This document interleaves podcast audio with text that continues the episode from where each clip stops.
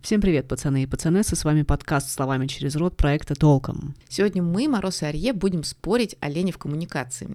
Может быть, вы замечали, что часто люди обращаются к вам за справками, как в Google, или что диалог превращается в разговор как будто с каменной стеной, когда собеседник вообще не предпринимает никаких попыток вас услышать. Мы полагаем, что все это от лени, а вот наше отношение к ней несколько отличается. Будем разбираться, как и что с этим всем делать. А пока мы не начали, замечу, если вам нравятся подкасты и то, что мы делаем, мы будем супер благодарны, если вы подпишетесь на нас на избранных платформах, поставите лайки, оставите отзывы там, где это возможно.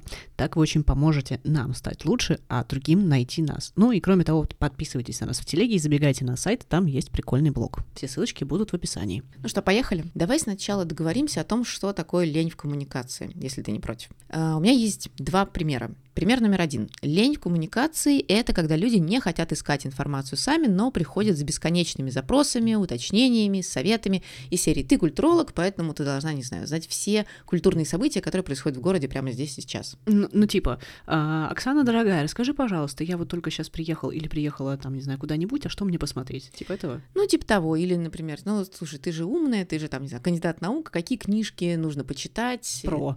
Про что-нибудь, да. И в этот момент, на самом деле, ты чувствуешь себя реально справочным бюро, причем э, находишься в довольно неприятном положении, если не знаешь ответа, потому что в этот момент ты еще и переживаешь собственную тупизну, ну как к тебе пришли за экспертизой, а ты не можешь ее обеспечить. Я даже могу объяснить, почему такая лень меня страшно бесит. Так. Э, меня папа воспитывал таким образом, что ты сначала должна испробовать все возможности получения информации со всеми Сама. сама со всеми ресурсами, которые у тебя есть. И если уж ты не справляешься, если ты перелопачиваешь все возможные книжки, то тогда ты можешь пойти к человеку действительно за каким-то советом, за каким-то вопросом. И в детстве это было очень смешно и выглядело очень смешно, потому что когда я была маленькая, не было такого распространенного интернета, и дети моего возраста в большинстве своем не были знакомы с поисковиками, а поэтому в моем случае вопрос решался просто. Если я чего-то не знала и приходила к папе с запросом, он мне говорил, смотри, вот там стоит Брагауза и Фрон, это огромные репринтные издания 1990 года.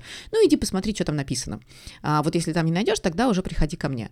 И я это запомнила просто как э, ну, статус-кво, как норму. Сначала ты используешь свои возможности, и потом, если уж не получается, ну тогда да, иди к кому-то большому и умному. Ой, как хорошо, боже мой, это, это, это, это просто бальзам на душу, я, я очень согласна, очень поддерживаю такой подход. Хорошо, но есть и второе понимание лени в коммуникации. И это когда люди категорически отказываются работать в общении. Так, а это что такое? Ну, это когда, например, мы же понимаем, что общение — это такой обоюдный процесс интерпретации. Я что-то говорю, ты это интерпретируешь каким-то образом и отвечаешь мне. Ну, ну, допустим. Ну, в идеальных условиях. На самом деле люди интерпретируют сказанное, в том числе на бессознательном уровне, то есть не обязательно сидеть и калькулировать в голове, боже, что же мне сказали. А, ну, так вот, лень — это когда люди а, не берут на себя труд специально подумать, а с кем они разговаривают, в каких условиях они разговаривают, по какому поводу, и, соответственно, не прорабатывают те смыслы, которые возникают в процессе такого общения. Ну, то есть, по сути, человек, который общается с другим человеком, ему как бы, в принципе, он не думает, думает, с кем он говорит, зачем, почему и что он от этого хочет, а он просто на автомате это делает. Да, и, соответственно, получается ситуация, когда вот это автоматическое действие, оно очень часто может раздражать. Так. Ну, у меня есть тоже пример. Мне кажется, с примерами всегда хорошо. А, какое-то время назад ко мне в телегу, по-моему, а, постучались а, с довольно стандартным запросом, периодически такое возникает. Когда ко мне приходят и говорят, слушай, вот тебя посоветовал такой-то, такой-то, мы сейчас готовим какой-то проект, пишем какие-то тексты, еще что-то делаем. А, не хочешь ли ты в этом во всем поучаствовать? Но в данном случае это было оформлено очень смешно. То есть меня зовут так-то и так-то, меня посоветовали, а тебе было бы интересно написать материал на такое-то количество знаков про то-то, про то-то, а еще у нас есть требования от клиентов, как это писать. Ну, в общем, справишься или нет? И я помню, что я так, так озверела, Я вообще очень тонкой душевной организации человека, и обычно не то, что не хамлю, но даже жестко не отвечаю людям, а тут прямо мне показалось, что ну как-то это вообще не здорово. Ну, человек, видимо, просто не считал, что он пишет немножко не просто какому-нибудь автору, да, или что. Тебя, тебя раздражало, по сути, насколько я понимаю, в этой ситуации то, что человек э, не посмотрел кто-то и, например, не э, учел, что ты не пишешь как, не знаю, автор только, или что ты не, там, не знаю, только э, копирайтер, или еще что-то, а он просто от балды, э, как, не знаю, по шаблону.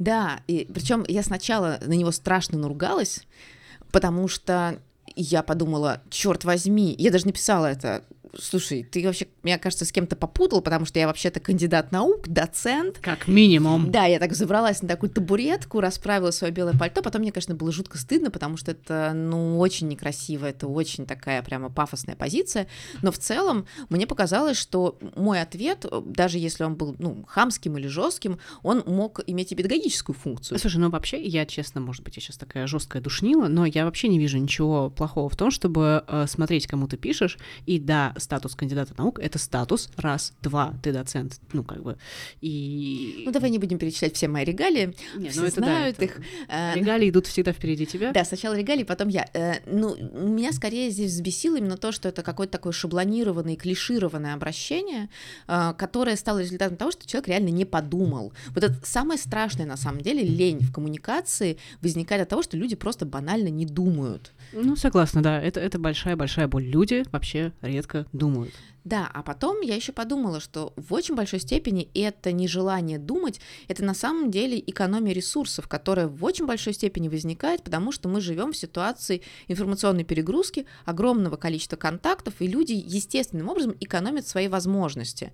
При этом человек, мне кажется, в этой ситуации демонстрирует странную, ниоткуда не взявшуюся привилегированность. То есть я почему-то считаю, что я могу экономить на коммуникации, экономить на работе мысли, на интерпретации именно в этот момент. А я, как человек, который который привык как раз, не знаю, смотреть на сеттинг ситуации, на фрейм ситуации, на человека, с которым я разговариваю, придумывать какие-то, не знаю, 10 вариантов некривых кос, на которых я буду подъезжать, мне в этот момент кажется, что это нечестно, потому что я тоже имею право на такую лень, но я себе ее не позволяю. Вот почему я напрягаюсь, а вот они вот эти все открывают коммуникацию буквально с ноги. Хорошо, ну, во-первых, наверное, я не единственный человек, который сейчас запишет э, 10 вариантов некривых кос, э, потому что мне очень понравилась эта фраза, и я коллекционирую такие штуки. Вот, но опять, я включаю душнилу, извини, но мне не кажется, что проблема только в информационной перегрузке. Сейчас объясню. Потому что, ну, информационная перегрузка — это следствие это симптом, это не болезнь, а, которая ну, потенциально могла бы вести к такому поведению, когда люди предпочитают не думать. Мне вообще нравится, что мы про лень в коммуникации начинаем говорить в патологическом ключе. То есть это болезнь. Это не болезнь, хорошо. А, но тем не менее, это классная метафора. Способность видеть а, эффективные метафоры и за примерами или еще что-нибудь в этом роде это важный навык. В общем, я к чему? К тому, что мне кажется, еще раз, информационная перегрузка это следствие да, или это симптом, но не болезнь. У меня тоже была недавно ситуация, когда, в общем, по работе у нас э, состоялась встреча спустя какой-то там, условно, промежуток времени. Мы сначала стабильно встречались там, условно, раз в неделю, потом у нас был перерыв на 2-3 недели, и мы за это время, ну, потеряли достаточно большое количество информации, которую надо было обсудить, и это была такая супер важная встреча, когда нужно было обсудить много всего, и супер продуктивно, и супер эффективно. Э, я начала эту встречу с того, что сказала, типа, вот давайте, у нас, короче, много чего на повестке, давайте поступим так. Вот мы сейчас э, вот в таком-то шаблоне расскажем, что мы сделали, какие были проблемы. Ну, короче, да. Вот, и это должно быть достаточно коротким, чтобы как раз у нас был шанс э, обсуждать что-то. Вот, я, соответственно, радостно э, рассказала за пять минут условно, э, рассказал другой человек, а потом появляется третий человек. И в этот момент ломается, очевидно, этот шаблон. Да, шаблон очень быстро ломается, потому что человек буквально на протяжении 40 минут, не формулируя ни одной какой-то конкретной мысли, начинает буквально друг об, ну, об других думать о том, что бы он сказал и что бы он сделал. Но ты же понимаешь, что очень часто это для человека как раз максимально продуктивный паттерн коммуникации. Ну, то есть подумать об другого для того, чтобы одновременно послушать, как скрипят колесики в своей голове и получить сразу какой-то фидбэк. Ну, пускай колесики скрипят накануне супер важной встречи, а не в процессе супер важной встречи, и не надо колесиками скрипеть об других людей. Я повторю, что никто не обязан любить нашу внутреннюю кунсткамеру, так как любим ее мы. Особенно, когда дело в том, что вам нужно быстро, продуктивно что-то обсудить. Это как бы еще про уважение к другим людям. И здесь, конечно, получается такой очень классный пример и метафора того, что вообще-то э, коммуникация, как и вообще любой практически процесс, который человек производит, э, это некоторый труд, который мы на себя берем и который мы, по сути, создаем вместе с тем, с кем мы общаемся. И тут я не могу не вспомнить, на самом деле, одну из моих там самых любимых цитат, которая приписывается э, Александру Македонскому, что нет ничего более царственного, чем труд, и нет ничего более рабского, чем нега. Это, конечно, очень классная цитата, и она очень здорово описывает, как культура представляет себе работу, но в человеке все-таки как, эм, как там социокультурно-биологическом существе есть еще какая-то биологическая изнанка, или что-то такое. Но, короче говоря, есть э, еще представление о том, как работает а, наша а, какая-то физиологическая система, и у меня есть ощущение, что лень, как система экономии ресурсов, это на самом деле конкурентное именно эволюционное или биологическое преимущество. Ну, мне кажется, есть какие-то исследования, которые доказывают, что мозг любит лениться. Ну да, такие исследования есть. Есть вообще тезис о том, что мозг создан как ленивая, такая супер ленивая, э, супер ленивая машина. И, кстати, по-моему, около 20% всей энергии в течение дня потребляет только мозг. То есть представьте, у вас есть тело, и 20% этой энергии потребляет мозг. Представьте, представьте, что у вас есть тело. Представьте, что у вас есть тело, представьте, что у вас есть мозг, ха-ха-ха, это тупая шутка была. Но в любом случае. Вот, и получается, что как бы действительно, да, мозг — это такая машина, которая должна лениться, потому что э, вообще думать это очень-очень трудозатратно для мозга. Ну, то есть мысль — это сложно, и мы тратим драгоценную энергию, которую, ну, эволюционно мы не должны тратить. Вот, и, кстати, э, один из таких очень практичных примеров как раз лени мозга э, — это то, что называется эвристики. Э, это такие когнитивные или мыслительные паттерны, э, которые мы вырабатываем, ну, по ряду причин и в, ряде контекстов. Это там какие-то культурные, антропологические и прочие хрени. В общем, идея в том, что эвристика это очень быстрый, очень простой способ принять решение или решить какую-то проблему без того, чтобы тратить на это уйму сил или уйму энергии. Ну, например, есть эвристика доступности, да, это одна из самых вообще известных штук. По сути, мы вспоминаем или мы скорее склонны вспомнить то, что мы видели или слышали совсем недавно, вместо того, чтобы копаться в памяти и выискивать то, что мы, не знаю, там, прочитали или услышали там 10 лет назад.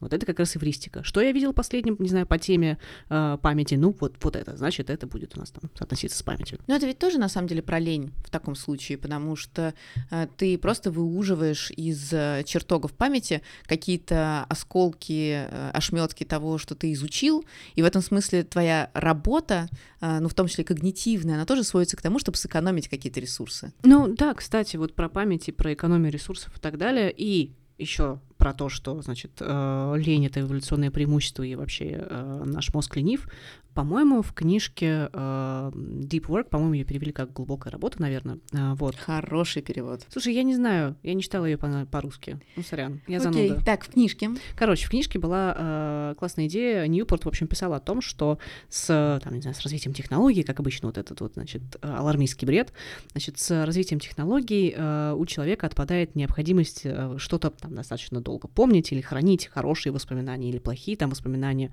в том числе, потому что будет Google, в который можно там забежать, посмотреть свои фоточки, ну или есть Google а, и так далее. По сути, это про то, что ну, как бы, можно уже совсем облениться, ничего не помнить, и, в принципе, Google подскажет в случае чего. Но тогда мы возвращаемся к моему базовому тезису, что информационная перегрузка, которая ты назвала симптомом, а, на самом деле влияет на то, как люди инвестируют свои ресурсы, в том числе внимание, в то, чтобы понимать коммуникацию, и как они, соответственно, а, устраивают эту коммуникацию, это общение с точки зрения любых других усилий и сил, которые они вкладывают. Ну нет, я продолжу с тобой спорить еще, потому что э, есть очень классный, мне кажется, поворот здесь, который мы с тобой игнорируем.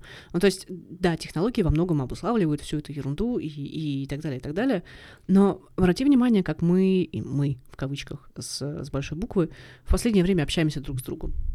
Мне кажется, может быть, это мое какое-то ощущение, может быть, это моя интуиция, но мне кажется, что э, система взаимодействия с окружающим миром, она очень сильно начинает наследовать практикам, сейчас будет сложно, э, взаимодействие с интерфейсами. Ну, короче, э, та история, когда у тебя спрашивают, там, типа, Оксана, а что почитать про? Или что посмотреть про? Или что, там, не знаю, кого послушать про? Что-то там. Э, это же, по сути, тебя используют буквально как Google. Или как Шазам. Или как Шазам, да. Оксана, что это за песня? Оксана, кто это за лектор? Оксана, что это за книжка? Да, и, по сути, мы переносим вот эту метафору интерфейса, когда ты можешь, там, не знаю, сделать какой-то ввод данных, ну, типа, Google, найди мне бла-бла-бла.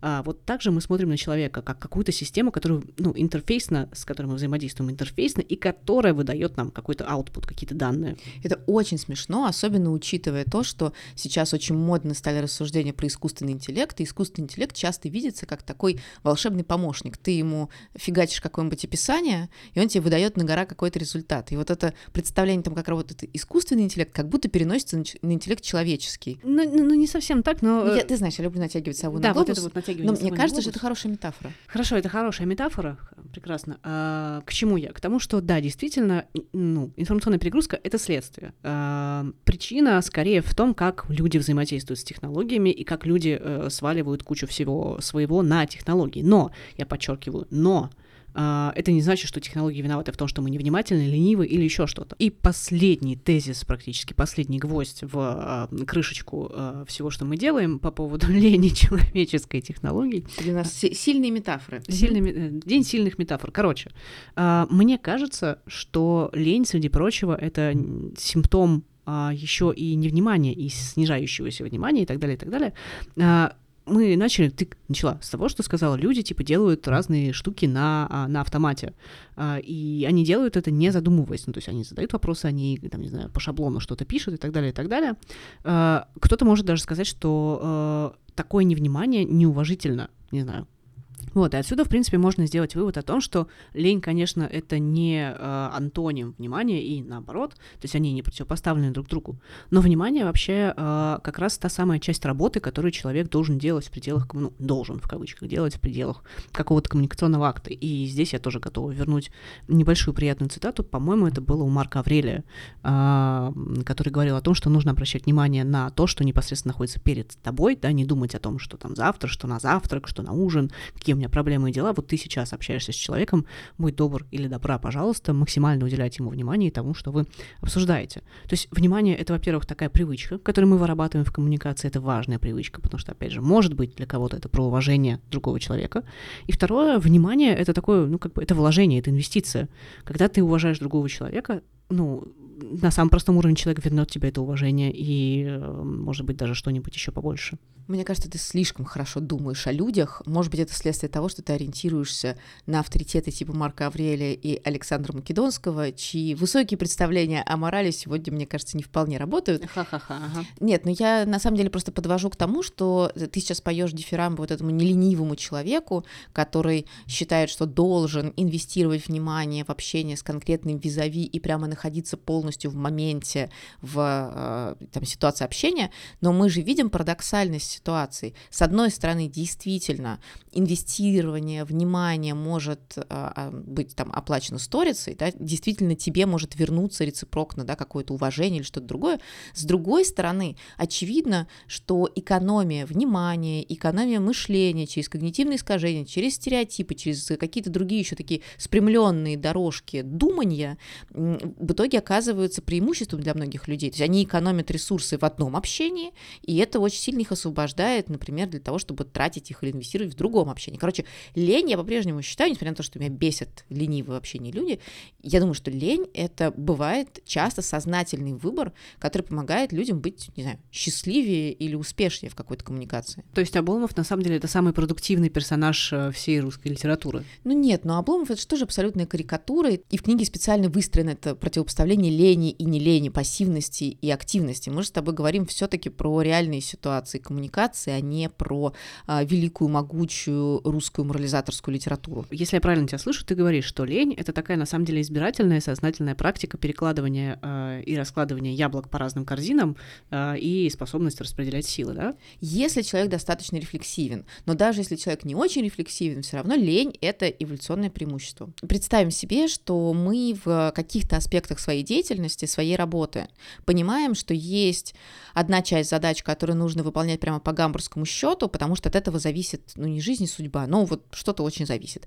Но другую часть задач можно, если не игнорировать, то выполнять спустя рукава, потому что от этого никто не пострадает в конечном итоге. И более того, потому что мы понимаем, что слишком, а, обращая внимание на эту часть задач, слишком в них вкладываясь, мы скорее вычерпываем из себя энергию или что-то еще ложечкой, и никто даже не заметит, что мы на 100%. У меня есть по этому поводу история. Как я ленилась, сама того не зная, оказывается, я ленилась.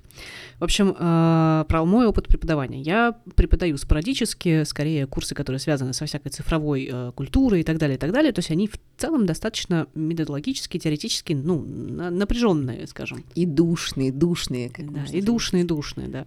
А, допустим.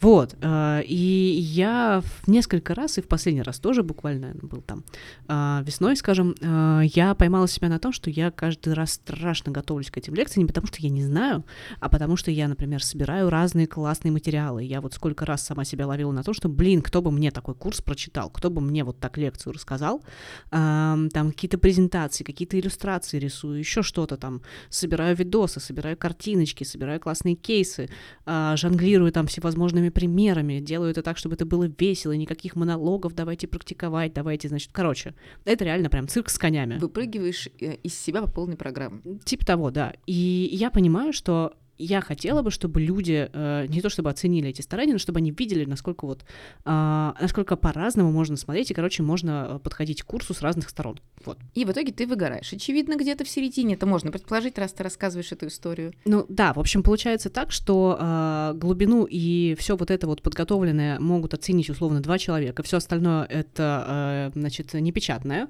Э, и я в какой-то момент посередине говорю, да ну это все, и реально левой задней пяткой э, просто успокаиваюсь и, ну, допустим, делаю что-то на 50%. Это для меня страшная лень. Но я понимаю, что я абсолютно не могу влиять на то, а, то есть, условно, у моего старания есть предел. И этот предел, он как бы зависит уже не от меня и не от того, как я найду материал, а от тех людей, которые проявляют или не проявляют внимание и ответственность. Но это ведь должно жутко фрустрировать, если ты принципиально против лени, а потом понимаешь, что для твоего собственного выживания тебе нужно включиться в режим ленности, это же противоречит всем твоим принципам. Да, это абсолютно противоречит всем моим принципам, и поэтому пока а, я не подумала об этом примере, я не знала, что я в этом примере ленюсь. Я вообще воображала этот пример как, значит, великое э, страдание э, страдал, страдал, страданула. Вот. Что, кстати, меня опять наводит на мысль, на две мысли. Первая мысль, по-моему, это было, ну, коль скоро мы сегодня идем по античности внезапной. И... Да вы идете по античности. Да вы идете. Я изрыгаю всякую, значит, античность. По-моему, это было у Эпиктета, который сказал, что одна из самых там типа священных вещей — это способность разделять, что ты можешь контролировать и что контролировать ты не можешь. Это у стоиков называется дихотомия контроля. Короче, и оказывается, что лень — это еще такой, может быть, даже фильтр да, вот этого контроля и понимания и самосохранности в каком смысле. Если мы пытаемся играть в то, что хоть какой-то смысл в лени существует. Мы не пытаемся играться, в лени существует определенный смысл. Ну, то есть получается, что там, где у тебя есть а, супер большая центрация на идее контроля, там ты не можешь позволить себе лень. Ну, нам, например. То есть, если ты считаешь, что ты несешь ответственность за что-то, ты сдохнешь но ты будешь контролировать ситуацию и не будешь лениться, даже если это будет стоить тебе каких-то комфортных часов жизни. А есть еще важная штука, если ты, например, в команде это делаешь или с кем-то связано, а, то способность или вот эта вот история про контроль и не лениться, ты видишь, что другие ленятся, например, даже если они этого не знают, и ты выкладываешься уже не на сто процентов, ты просто дохнешь. Ой, я знаю историю нашу с тобой общую Ой, про это. я поняла, о чем ты. Да. Эм, это история про перевод книжки Мановича «Язык современных медиа», э, который перевод вышел несколько лет назад, и там была трагическая история, как мы обе чуть не сдохли. Ой, ну давай, давай, твоя очередь рассказывать историю, травить байки. Э, ну, это не то, чтобы рассказывать историю травить байки, это практически открывать завесу тайны, но там история была очень простая. Мы были наняты как научные научные редакторы, и задача научных редакторов заключается в том, чтобы посмотреть перевод, посмотреть, как расставлены ссылки, сноски, проверить, не знаю, упоминаемость конкретных имен, фамилий, терминов, сделать примечания, если потребуется, ну и, в принципе, вычитать текст. И, в общем, это не то, чтобы совсем не пыльная работа, но это определенный уровень работы, который требует определенной включенности именно в академические традиции, в данном случае изучения новых медиа. А дальше мы обнаружили, что... А дальше мы получаем перевод, который был абсолютно не читаем не то, что с научно-редакторской точки зрения вообще вообще ни с какой человеческой сознательной точки зрения. Такое ощущение, что это, значит, перевод от, был отправлен пятилетним ребенком. Нет, я бы сказала, что он был очень похож на машинный перевод на самом деле, потому что в числе прочего там использовались э, такие варианты транслитерации имен и фамилий. Как Google переводчик, точно, точно, вот, да. да. Причем Google переводчик того времени, не нынешний, потому что нынешний да. молодец. Ну и в итоге закончилось все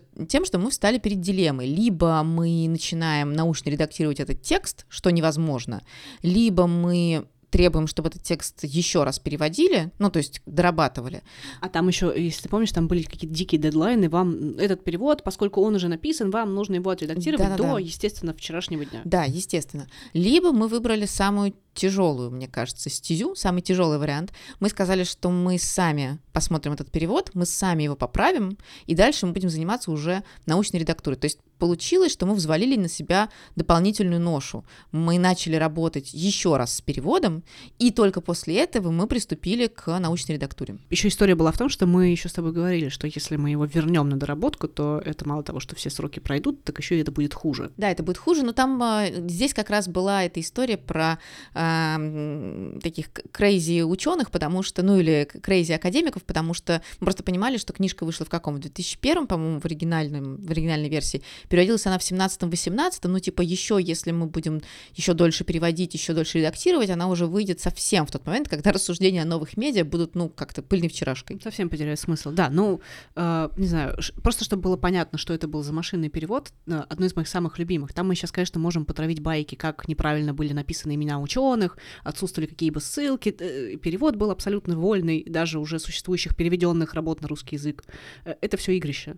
Э, один из самых моих любимых примеров есть, например, слово аутентичность, да, некоторая оригинальность. Вот э, человек перевел это слово как автентичность. Ну, просто чтобы мы все понимали, о чем мы говорим. Ну да, и, и здесь на самом деле, мне кажется, важно подчеркнуть, что мы приводим этот пример скорее не для того, чтобы показать, как работает, значит, изнанка э, научно-переводческой деятельности. Что тоже, кстати, так. Ну, наверное, да, но мы сейчас к этому имеем мало отношения, поэтому пусть это сообщество разбирается само а, с собой. Мы скорее про то, что в этой ситуации, вот из нынешней позиции, я бы сказала, что мы повели себя принципиально неверно, потому что мы просто полгода своей жизни больше, больше посвятили исключительно этому переводу, и это были бессонные ночи, это были бесконечные какие-то переругивания между собой, как мы будем все это переводить. Я отчетливо помню, что у меня была идея, поскольку я вторая просматривала текст, у меня была идея, что до 31 декабря нужно успеть обязательно.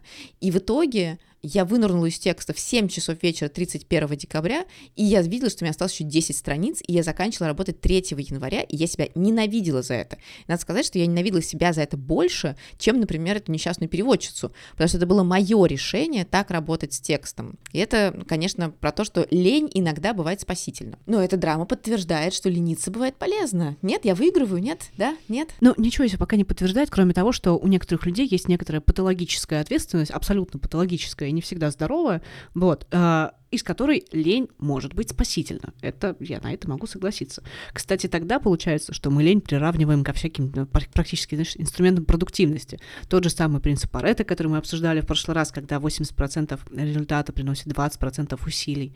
Ну и задача человека в таком смысле выбрать 20%, которые приносят наибольший результат. Вот лень — это, короче, такой прикольный фильтр. Ну, либо что-то по принципу матрицы Эйзенхауэра, ну, типа, э, как, как вариант. Ну, короче, э, я не очень согласна с тем, что лень — это инструмент продуктивности, месте. Я даже сказала, что сказала бы, что это такая черная метка, все еще. То есть мне не удалось тебя переубедить, и даже наши трогательные, плакательные истории про то, как мы чуть не сдохли, э, не ленясь, тебя не переубедили. А это не про лень, это про ответственность уже. Тут тоже надо понимать. Это надо разделять. А, мы с тобой поделились историей Амановича, потому что это в том числе про ответственность, которую мы взваливаем на себя, являясь частью, там, неважно, профессиональной какой-то фигни. И ты по-прежнему ненавидишь лень как что? Как феномен, как поведение? Я не ненавижу лень, я считаю, что это реально черная метка. Uh, ну, не, не так жестко, конечно, но что-то в этом роде.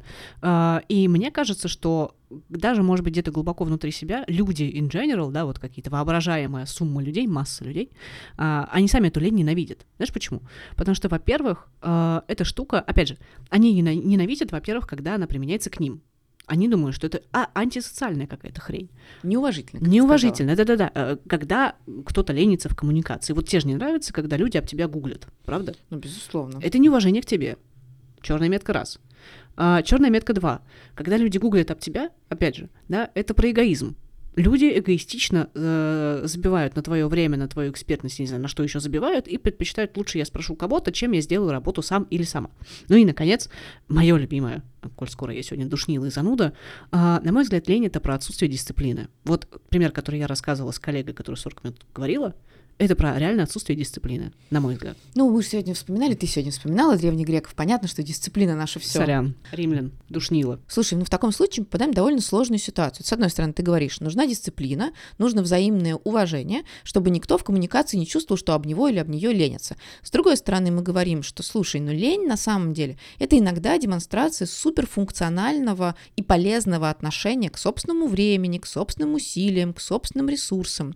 И здесь возникает вопрос, как одновременно и не лениться, э, и выглядеть, допустим, достойным уважения и доверия участникам общения, и не сдохнуть, пока ты думаешь о том, как бы выглядеть э, вот так вот достойно и уважительно в глазах другого. У меня на это есть э, фреймворк. О, я не сомневалась. А, Тоже из Древней Греции или Древнего Рима? До свидания. В общем, а, как мне, мне кажется, вот первое, что пришло в голову, а, как можно к этому подходить, а, нужно представить себе, что если ты слишком ленишься, например, да, если вот ты валяешься на диване вместо того, чтобы писать что-то важное в области того, что тебе типа нравится. Некоторые люди называют это отдыхом. Я пропущу э, этот э, хук или апперкот, или кто это был, да, если ты э, ленишься, или самое простое следствие, на самом деле, если ты ленишься чересчур, то то, где ты ленишься, оно у тебя начинает проседать. Не знаю, когда ты не занимаешься спортом месяцами. Ну, я не знаю, или еще что-нибудь, да, у тебя тело а, превращается в такую кляклю, я не знаю, чувствуешь ты себя, может быть, хуже, хорошо, я про себя сейчас говорю. А некоторые любят складочки. Хорошо, некоторые любят складочки. Да, мы уважаем складочки, допустим, пускай будут тоже складочки, бог с ними. А если, наоборот, ты чересчур не ленишься, если ты, например, э, извращаешься с дисциплиной, то ты оказываешься в ситуации, когда ты вполне можешь оказаться условно, перегретым где-то. А у меня, например, недавно случилась история, я бегала, бегала, бегала, бегала, бегала, бегала, и в итоге... И прибежала. И прибежала, да. Я, значит, э, уничтожила все суставы э, в ногах, бедрах, коленях, и, в общем, радостно все. Теперь я не бегаю. Вот так я перенеленилась. Вот, и, и, и мораль всей басни такова. Вообще, э, совершенно гениальная, самая простая вещь. Нужен баланс баланс между ленью и не ленью. И у меня по этому поводу есть не античная цитата. О, и не банальный совет. И не банальный совет, да. А, цитата из книжки, по-моему, называется типа там 27 советов, как жить, короче, Дерека Сиверса. А, и он там в самом конце пишет а, про то, что как раз добродетель в балансе между этими крайностями, между э, радикальной не ленью и радикальной ленью. И внезапно в чат вошли центристы и рассказали, что все дело в золотой середине. На самом деле у меня тоже есть эм, э, ответы на вопрос, как не лениться и не сдохнуть, и он тебе понравится. Примерно никак. Э, ну, то есть мне кажется, что здесь довольно очевидно из нашего разговора следует, что если мы выбираем работать в коммуникации, да, то это такой же труд, как и все остальное. Ну, работа типа в кавычках. Ну, естественно, да, если мы выбираем вот это умение интерпретировать, умение считывать, что там хотел сказать другой человек, а с кем мы вообще разговариваем, а, ну вот то, то, с чего мы начинали, то это, конечно же, труд. И если вы любите трудиться до кровавого пота, то есть если вы вообще по натуре трудоголик, то вы в этой сфере будете точно так же поступать. А, и вы будете в какой-то степени от этого страдать. И чем более рефлексивный человек, человек, тем раньше вы поймете, что вы от этого страдаете, и тем раньше вы поймете, что вы ходите по такому замкнутому кругу. Вы сначала много-много работаете, ну, например, я очень люблю детальную коммуникацию, я очень люблю входить в детали, поэтому очень большой... И не выходить из них обычно. И не выходить, да. Поэтому очень большая часть моей коммуникации, она про длинные переписки, разговоры. Я считаю это продуктивным, но, по крайней мере, в части моей работы это действительно бывает полезно. Например, давать фидбэк студентам таким образом очень полезно. Но в какой-то момент я понимаю, что я договорилась с самой собой, что я буду буду вот так вот трудоголично, по сути, а, функционировать в коммуникации, а дальше я открываю глаза, понимаю, что 3 часа утра я все еще пишу какую-то обратную связь, и я считаю, что это морально правильно, но организм мой мне говорит, ты вообще охренела там совсем, а, потому что никакая мораль не оправдывает отсутствие сна и депривацию. Из этой всей истории про то, что коммуникация — это труд, а труд есть коммуникация, есть э, несколько и новостей. Труд из обезьяны все таки человека? Ты сегодня просто капитан, я не знаю, очевидность, э, сыплющая цитатами из древних греков или римлян. Из этого есть несколько новостей. Есть хорошая новость а, для тех э, из нас, кто вот как мы злится на ленивых коммуникации. Мне кажется, что лень в известной степени может считаться прокрастинацией. Я знаю, что тут можно терминологически долго спорить, но если мы посчитаем, что лень — это прокрастинация, то, как ты и сказала, невнимательность и, и ленность в общении оборачиваются в итоге кучей проблем. То есть действительно проседают какие-то связи, в которые мы не инвестировали свое внимание или э, какие-то другие ресурсы. Мы не формируем устойчивые связи, а, мы можем восприниматься в глазах собеседника как, например, чересчур легковесные люди или те, кому не стоит доверять. Ну или в конце концов, я могу точно сказать, что те люди, которые приходят ко мне как к Гуглу, у меня в голове ассоциируются абсолютно точно с, ну, не то чтобы недостаточно образованными людьми, может быть, я это так не формулирую, но вот э, какая, какое-то качество непрокачанности там точно есть, потому что я, я понимаю, что ты открываешь поисковик, и ты находишь это за две минуты. Вот, так что э, лениться, значит прокрастинировать. Ну, ну, а может, они просто устали. Ну, может быть, они утомились, и, ну, они знают, что вот ты точно знаешь ответ на этот вопрос. Может быть, это, наоборот, история про то, что они верят в тебя, и они прям... Ты для них, как, не знаю, лучик света, света в темном царстве, господи, что меня на цитат сегодня несет. Откуда у тебя такой оптимизм и такая вера в людей? Я вообще не понимаю. Это чтобы вы, а, чтобы вы понимали, это Арье выступила в нетипичной для себя а, роли человека, который верит в людей. А, но, на самом деле, есть э, кусок сермяжной правды в твоих словах. Действительно, те люди, которые умеют лениться в коммуникации, они, скорее всего, умеют распределять ресурсы в коммуникации. То есть мы можем быть не согласны с тем, как они их распределяют, мы можем считать, что да, со мной-то нужно общаться гораздо более включенно, а, про меня нужно больше понимать, чтобы со мной разговаривать, и вообще, кто вы такие, чтобы, а, но в очень большой степени, возможно, они ленивы с нами потому, что как раз им неинтересно вкладываться в общение с нами, а, им интересны другие сферы жизни. Я могу здесь привести пример. У меня много лет назад а, была ситуация, когда первокурсники, у которых я была заместительницей декана по работе со студентами, а, написали ВКонтакте 1 сентября. Эй, привет, а что там с расписанием? Вот именно так. А я была уже к этому моменту кандидатом наук, старшим преподавателем и вообще. Я сейчас представляю мультик «Как приручить дракона», когда, значит, у Беззубика э, уезжают назад эти, типа уши, и он начинает скалиться. Вот так да, я да, да, да. тебя. Да, я именно так и выглядела. И я, ну, сначала я бесилась, потом я ржала, потому что чувство юмора меня не оставляет даже в такие моменты. А потом я поняла, что, ну, мало того, что там есть какая-то цифровая безграмотность и не очень хорошее понимание, чем отличается коммуникация в соцсетях и коммуникация коммуникация там в, не знаю, корпоративной рабочей почте, но я поняла, что они, правда, не посчитали нужным слишком задуматься об, этом, об этом типе общения. Они просто, вот первый вопрос, который у них возник, в той форме, в которой возник, они его в меня и пульнули, потому что они не поняли, а что нужно с ней носиться-то, как с писаной торбой.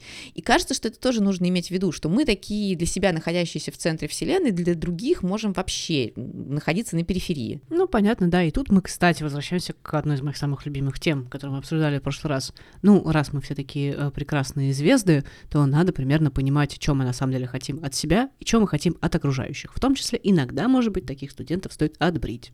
А иногда а, я бы сказала, часто, нужно отдавать себе отчет в том, что люди по-разному приоритизируют сферы жизни и сферы общения. И ты действительно можешь со своей супер классной, важной рабочей задачей или со своими супер классными, важными какими-то дружескими отношениями оказаться не в приоритете. И с одной стороны это грустно, потому что получается, что люди, правда, не имеют просто буквально физической возможности на все тратить или во все инвестировать равное количество времени. А с другой стороны, ну, это некоторая такая неизбежная история, а, и, к сожалению, а, смирение гордыни здесь, пометуя о твоих цитатах, может сработать. Так, по-моему, мы немножко заболтались и заболтали. А, что у нас в итоге получается? К чему мы приходим? Во-первых, лень это плохо или хорошо? Или мы уходим от этих оппозиций? Мы уходим от ну, этих разумеется, кто мог подумать. Да, коммуникативная лень и это защита от перегрузки. И Все-таки. Это, ну, мне кажется, что да, пусть это будет симптом, но симптом можно снять. А проблему, допустим, слишком большого доверия технологиям и влияния технологий на человека снять уже не получится. Ну, так, получ... так, так случилось. И коммуникативная лень — это в таком случае защита или попытка приспособления к слишком сложному миру. Следовательно, если лень такая полезная, то от нее невозможно избавиться, и не нужно, ее нужно правильно дозировать. И помнить, что да, а, ленность в коммуникации, если люди ее считывают, она будет бесить, но в большинстве случаев потому, что мы бессознательно, ну, чаще всего, расстраиваемся, когда в нас и в общение с нами не вкладываются так, как мы ожидаем. Потому что это это, кстати говоря, косвенно еще и демонстрирует, что мы не настолько ценны, как, может быть, мы о себе думаем. Где там это максимум морали, который я не буду произносить? Которое золотое правило морали — относись к другим так, как ты хотел бы, чтобы относились к тебе. Да. Но это тоже не работает, но об этом мы поговорим в следующих выпусках. Ну и мораль всей басни такова, что наша жизнь будет гораздо проще и лучше, если, раз, мы будем внимательны друг к другу, и два, мы будем говорить словами через рот. А с вами были Мороз и Арье. Услышимся.